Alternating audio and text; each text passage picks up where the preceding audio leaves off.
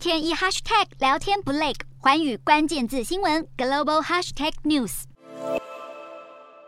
中国国防部长魏凤和和南韩国防部长李钟燮以碰手肘代替握手打招呼。香格里拉对话亚洲安全会议十号登场，不过会议还没正式开幕，魏凤和就已经行程满档。先是和南韩代表团进行双边会谈，又和美国国防部长奥斯汀展开首次面对面会谈。内容巨性，包含台湾主权和乌俄战争。魏凤和九号也和新加坡防长黄永红共同主持第一届新中防长对话，承诺重启因为新冠疫情停摆的双边旗舰演习。香格里拉对话因为疫情停办两年，今年恢复举行。日本首相岸田文雄发表专题演说，为本届会议开场。这是继安倍晋三之后，时隔八年再有日本首相出席香格里拉对话。根据日媒报道，岸田以俄乌冲突来引导出中国威胁论，作为日本增加军费、提升军力的理由，并重申台湾海峡和平稳定的重要性。美国国防部长奥斯汀和中国防长魏凤和也将在会议期间发表演说，重申两国对亚太地区的承诺。另外，尽管这场峰会以亚洲安全议题为主轴，乌俄战争对全球安全的影响也占据。讨论中心，乌克兰总统泽伦斯基也预计将透过视讯发表演说。